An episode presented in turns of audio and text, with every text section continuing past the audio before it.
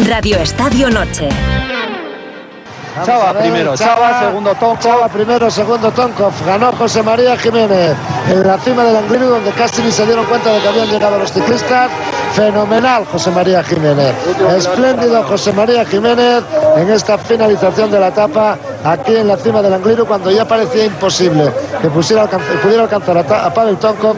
No solo la alcanzó, sino que consiguió la victoria de etapa. Pedro González y Pedro Delgado, Perico narrando la victoria de etapa del Chava Jiménez en el Angliru en 1999. Mira, 12 de septiembre de 1999, seguramente la etapa más recordada del carismático Chava Jiménez, eh, del que hoy se cumplen 20 años ya de, su muerte. Sí, 6 de diciembre de 2003. La verdad es que el tiempo pasa rapidísimo. Eh, su mujer era, yo creo que hace 10 años que no hablábamos con ella, Azucena. Hola Azu, muy buenas buenas noches. ¿Te sigues poniendo nerviosa en estas entrevistas? Bueno, muchísimo, no te puedes imaginar. Y al escuchar ahora mismo la voz de Pedro y, de Perico, me trae muchos recuerdos. ¿Sigues teniendo fotos de, del ciclista eh, en casa? ¿Conservas todos esos recuerdos? Sí, los conservo todos. Tiene, él tiene su, su apartado en, en mi casa y, y otro apartadito en mi corazón que ese, ese le llevo siempre conmigo. Nadie le conocía mejor que tú, ¿no? Todos los aficionados al ciclismo eh, le recordamos eh, por ese carácter indomable sobre la bici, por esa forma de subir los puertos, siempre valiente. Pero tú, ¿cómo le recuerdas? Ay, pues yo le recuerdo. A ver, para mí, primeramente no es no es fácil, ¿no? Hablar de, de, o sea, en, en, en mi casa, en la intimidad, sí, porque le recordamos muy a menudo y y esto, pero así no es que me cueste, es que me, me haga la tristeza, ¿no? De, de recordarle y, de pensar, hoy ha sido un día también, pues que entras a las redes sociales y, hay mucha gente que le recuerda y eso te, te llega tanto y te, te no sé, eh, tienes un sentimiento ahí de agradecimiento a la gente de ver lo que transmitía que, que no sé, no es un día, a ver, todos los días no son, pero llegan estas fechas y, y son pues un poquito menos llevaderas, ¿no? Porque la, la nostalgia y la, la, ausencia pues está ahí presente y bueno, pues yo le recuerdo, mm, me había preguntado que cómo le recordaba o que qué recordaba de, ¿no? Pues yo le recuerdo como el primer día, ¿no? Como, como ese día que le conozco y, y, me conquista su, su manera de ser, ¿no? Su manera de ser normal, una persona sencilla, eh, una persona alegre, extrovertida, pero sobre todo, y lo que yo creo que menos se conoce de él es que era una persona muy frágil y, muy sensible, ¿no? Em, no sé cómo te podría poner mil ejemplos, ¿no? De, de esa manera de ser suya, eh, que yo creo que, que poca gente poca gente conoce, ¿no? Como yo que sé, te podría decir eh, que cada una de las veces que, que José se subía pues a un podio, ¿no? Como, como ganador de una etapa o líder de la montaña o de lo que de, cualquiera de estas de estas cosas, pues él lo consideraba no como parte de su trabajo, ¿no? Que para eso tenía una ficha con con con, eh, con su equipo, pero mm, lo lo bueno de esto es que si si si recordáis algunos de los que estáis ahí, ¿no? Cuando cuando él se subía a ese podio y y, miraba a la gente y, y, si recordáis esa cara que él ponía, ¿no? esos ojos que eh, cuando miraba la afición que transmitían, a mí me, transmitían agradecimiento él a, a, la gente, ¿no? De, yo creo que él no, no se pensaba en lo que eh, el carisma que él tenía, lo que lo que movía y lo que sigue moviendo, ¿no? De recuerdo a día a día de hoy. ¿Él sentía que era que era uno de los ciclistas más queridos por por la afición? A ver, lo sentía eh, por esto que te estoy diciendo, ¿no? Con, el tiempo, estamos hablando 20 años atrás, ¿no? Y, muchas veces en un día a día, en una vida normal, tú no te percatas de todas esas cosas.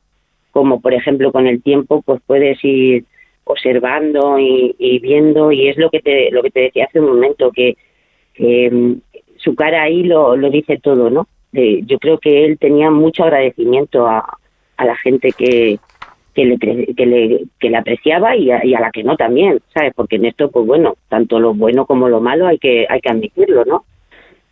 pero porque el Chava, José María Jiménez, eh, no es el ciclista español con mejor palmarés. Tuvo grandísimas victorias, nueve victorias de etapa, cuatro mayores de la montaña en la Vuelta Ciclista a España, ganó Vuelta a Cataluña, fue campeón de España pero hay ciclistas con, por ejemplo, con triunfos en grandes vueltas. La diferencia es que sin tener ese palmarés, al Chava se le sigue recordando en cada aniversario, que 20 años después, como tú dices, hoy entres en las redes sociales y se siga recordando al Chava, porque el Chava en realidad corría para la gente. Eh, ¿No? Es una buena definición, sí. Sí, yo creo, vamos, yo eh, para mí, para mí lo que yo lo que yo viví con él, lo que yo sentí con él y lo que te vuelvo a repetir todos estos años al final pues ya eh, vas mirando, vas viendo es eso que él él, él corría para para la afición, por lo que, te he dicho antes, como estaban los días buenos, ¿no? Que que eh, y luego tenía pues estos días malos que, que bueno que él, que las cosas no salían bien no que que que eh, por ejemplo, no sé, se me viene ahora mismo a la cabeza eh, la primera vez que se sube eh, en la vuelta del 2001 a Aitana, ¿no? Hmm. Y que él tenía esa, esa etapa pues marcada ahí como una cruz en su mente, ¿no? Pues está, le hacía ilusión ganarla, ¿no? Bueno, pues se pone todo el equipo a, trabajar a bloque para él, ¿no? Y bueno, pues él se queda, empieza a subir el puerto y se queda a, a, pie de puerto y llega a 12 minutos a meta. ¿No? Sigue llevando con la misma cara de alegría y la gente, aún llegando a llegando el último aunque fuera, mm. le sigue aplaudiendo, le sigue siguiendo, le sigue eh, queriendo.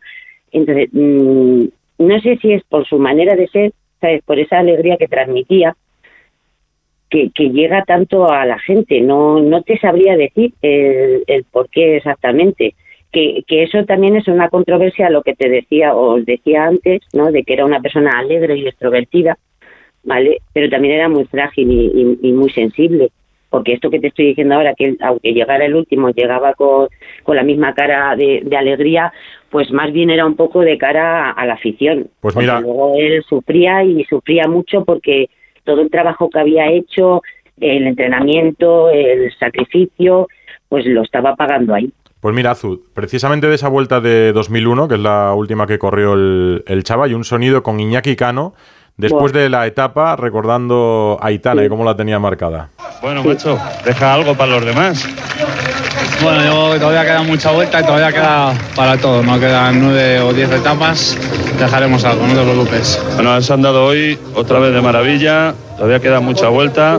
Y digo yo, porque lo estamos comentando todos, porque no se te mete en la cabeza intentar ganar la vuelta.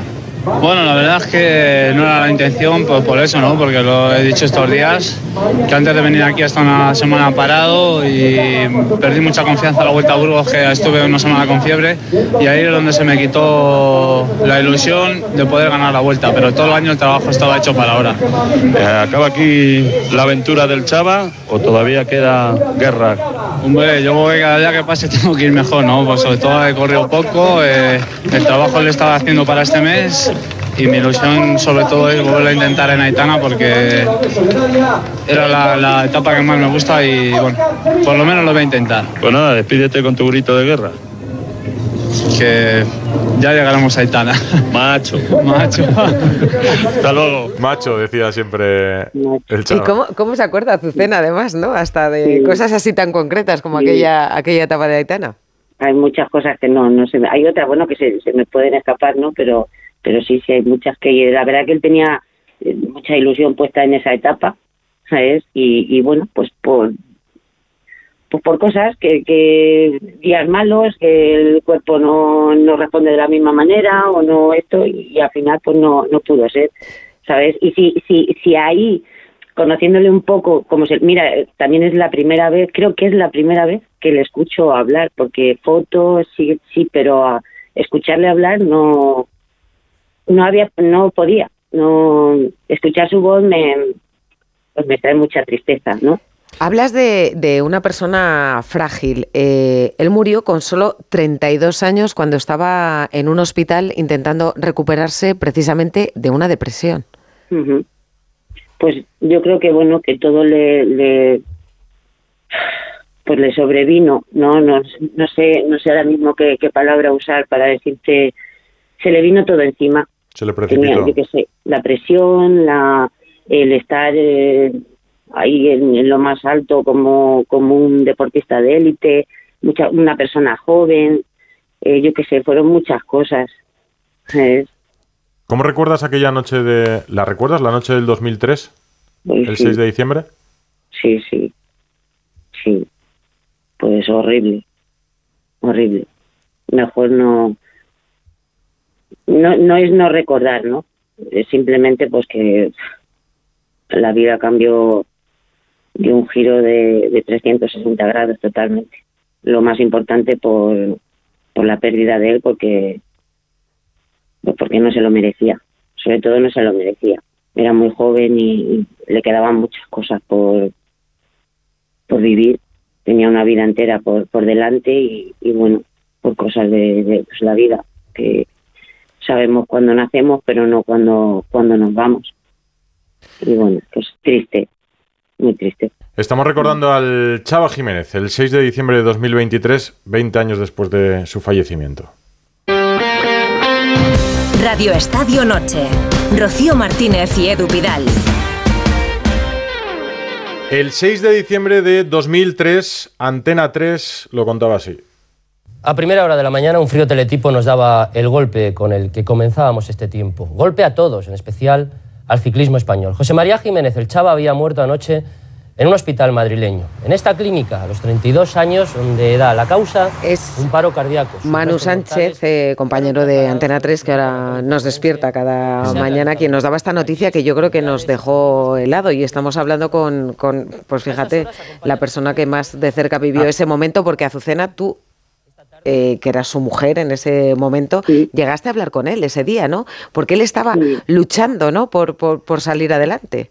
Sí, además, mira, pues dos días teníamos planeado un viaje para irnos a, a esquiar eh, dos días después y nada, esa tarde fatídicamente yo también estaba en un, en un velatorio de, de un tío de un tío mío y, y bueno estuve hablando con él y estaba ilusionado estaba con, o sea es que eh, era increíble pensar, a ver, la vida es un hilo, ¿no? Y en cualquier momento todo el mundo puede puede tener, pero es que es que no, es que no, que no, no, no sabría cómo expresaros, o sea que que no puede, es que no puedes decir no, es que se, que no, por favor, no, mm. es que no es fue una cosa increíble. A día de hoy, pues me sigue pareciendo increíble.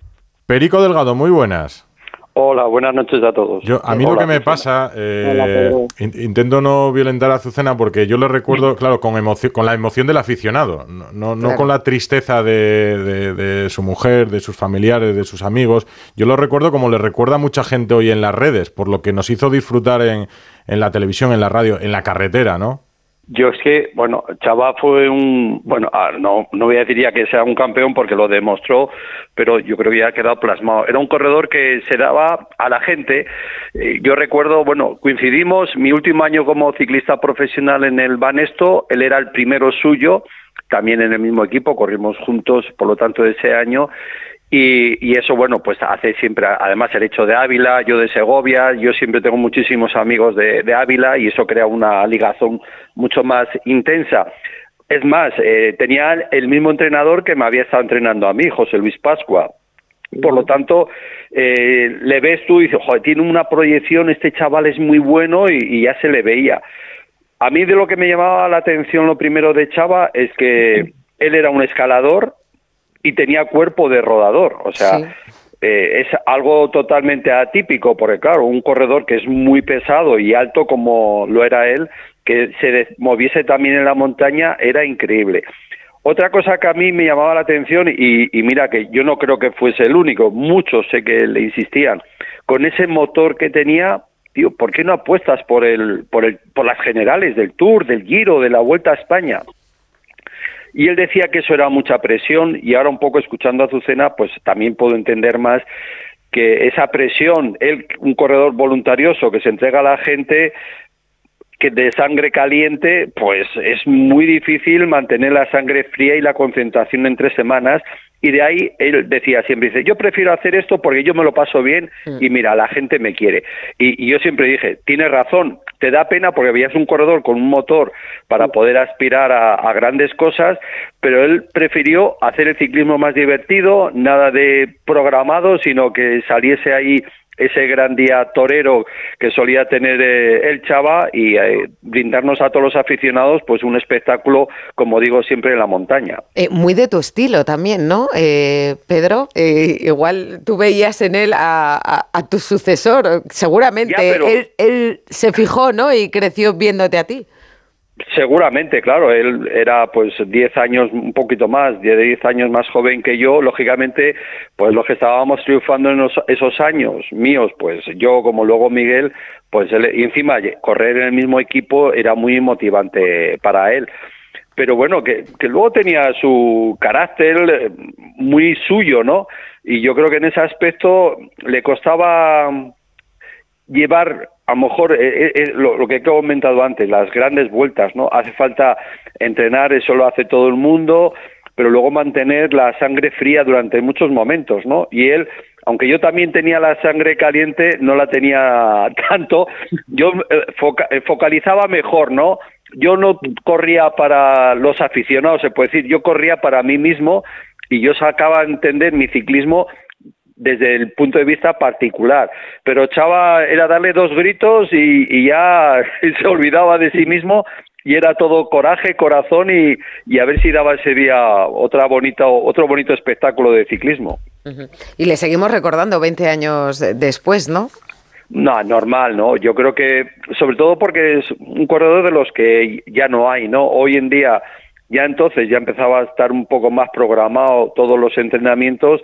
Él, que no le gustaba, le gustaba entrenar, le gustaba la bicicleta, pero no le gustaba, se puede decir, eh, tener un ciclismo muy meticuloso, ¿no? Sino decir, yo entreno, yo me, eh, me preparo, pero que luego la carrera decida, ¿no? Y las concentraciones, él le gustaba correr o Porque era un corredor espectáculo. concentrado por allí. Era cu- cuando se levantaba por la mañana y decía, hoy apuesta por mí, que voy a ganar. Y, y ganaba. Y- o hoy no me he levantado Fíjate, bien y perdía fue 14 minutos. Mi primer ídolo en el ciclismo. ¿Ah, sí? Sí, sí. Y además yo tuve la oportunidad de conocerle porque iba todos los años también a, a la Vuelta a Burgos. Y, y es que es verdad, es que era muy especial. Mira. O sea, es que todos los aficionados querían ver al Chava y él siempre estaba muy cerca de los aficionados. Incluso, incluso, por- incluso cuando dejó de correr, eh, después de aquella temporada 2001, eh, estuvo pensando en regresar a la carretera. Yo sobre todo estoy muy ilusionado con intentar volver porque cada día me encuentro mejor,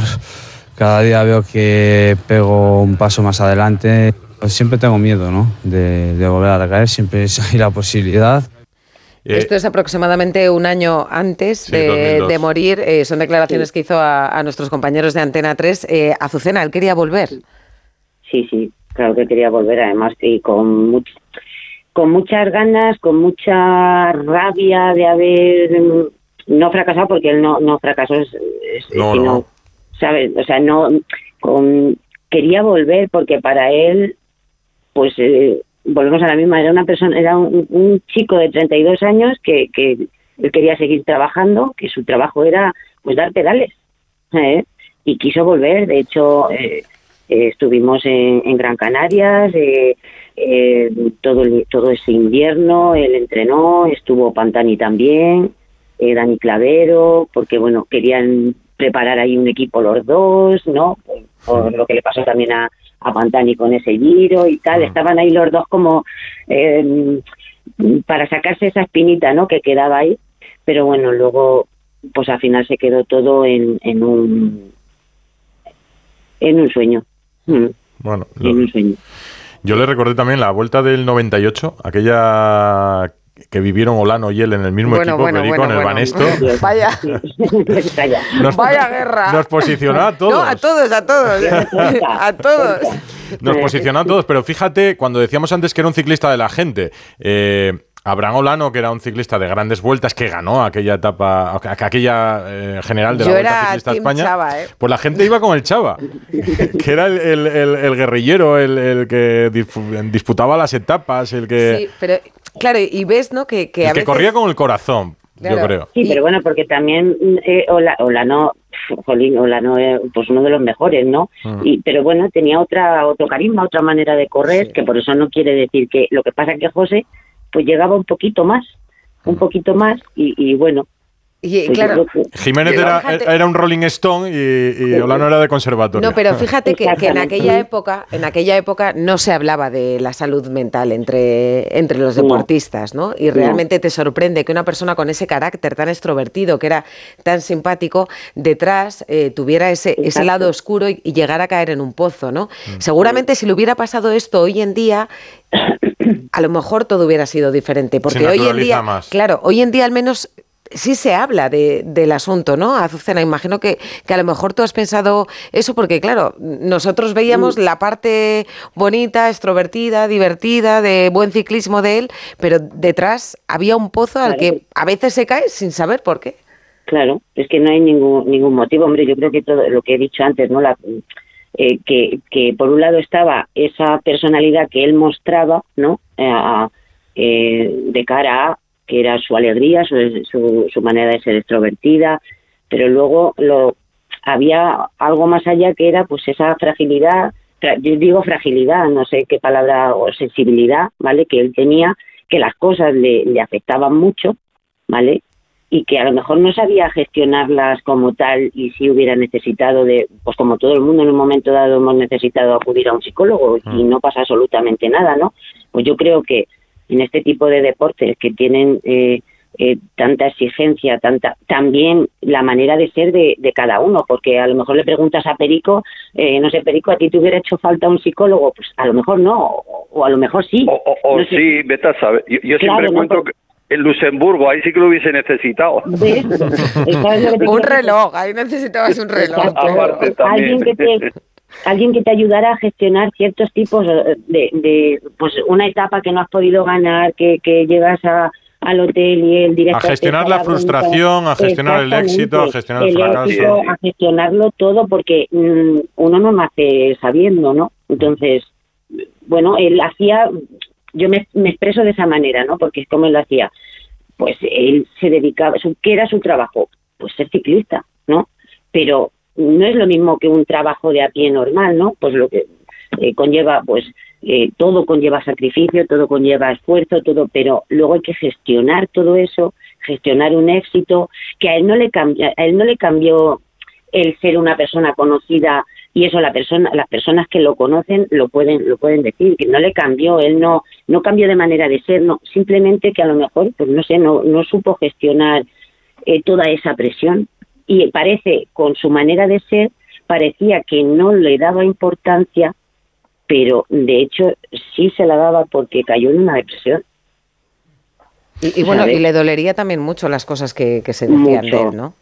hombre, pues eh, de, vuelvo otra vez a lo mismo, de cara a la galería, pues era una persona que parecía que era pasota, ¿sabes? O sea, que, nada, que no pasa nada. Yo muchas veces le decía, José, pero ¿por qué no dices, por qué no? Déjalo, que digan lo que quieran, si tú me conoces, yo me conozco, pues que además yo no vendo mi vida, yo no, aquí se habla de ciclismo, no de, entonces, que digan lo que quieran, pero ahí tenía que haber salido a, a defenderse y a, y a muchas cosas que, que bueno, que se quedaron ahí, ahí en el camino. Le seguimos recordando Sí. Y, 20 eh, años después. Y os agradecemos mucho a Azucena, quien era la mujer del Chava, y a, y a Pedro, quien, quien fue su antecesor, a Pedro. Delgado, por habernos ayudado a, a rendirle, ¿no? También de alguna forma este homenaje. Azu, Perico, un abrazo. Un abrazo y gracias por acordaros del chaval. Me gustaría decir una cosita muy Claro. Sí. Mira, que hay, hay, hay- que lo define muy bien ¿no? esto de, de- del recuerdo. Hay una canción de Pedro Capo que tiene una estrofa que dice que a la gente buena no se la entierra, se la siembra. Y para mí es lo que pasa con el recuerdo de José, que a día de hoy la gente le sigue sigue sembrando ese recuerdo. Y yo desde aquí quiero agradecer a, todo el mundo que se acuerda de él, que es para bien, que es, que es mucha gente, pero para mal también, que se lo agradezco eternamente porque eso es la prueba más fehaciente de que José sigue vivo. Pues cerraremos el programa con esta canción, que siempre cerramos con una y así lo recordaremos también al final de Radio Muchas Estadio gracias y, y buenas noches y gracias a todos. Y gracias por, por acordaros de él. Gracias, a ti, gracias Azu. a ti. Nada,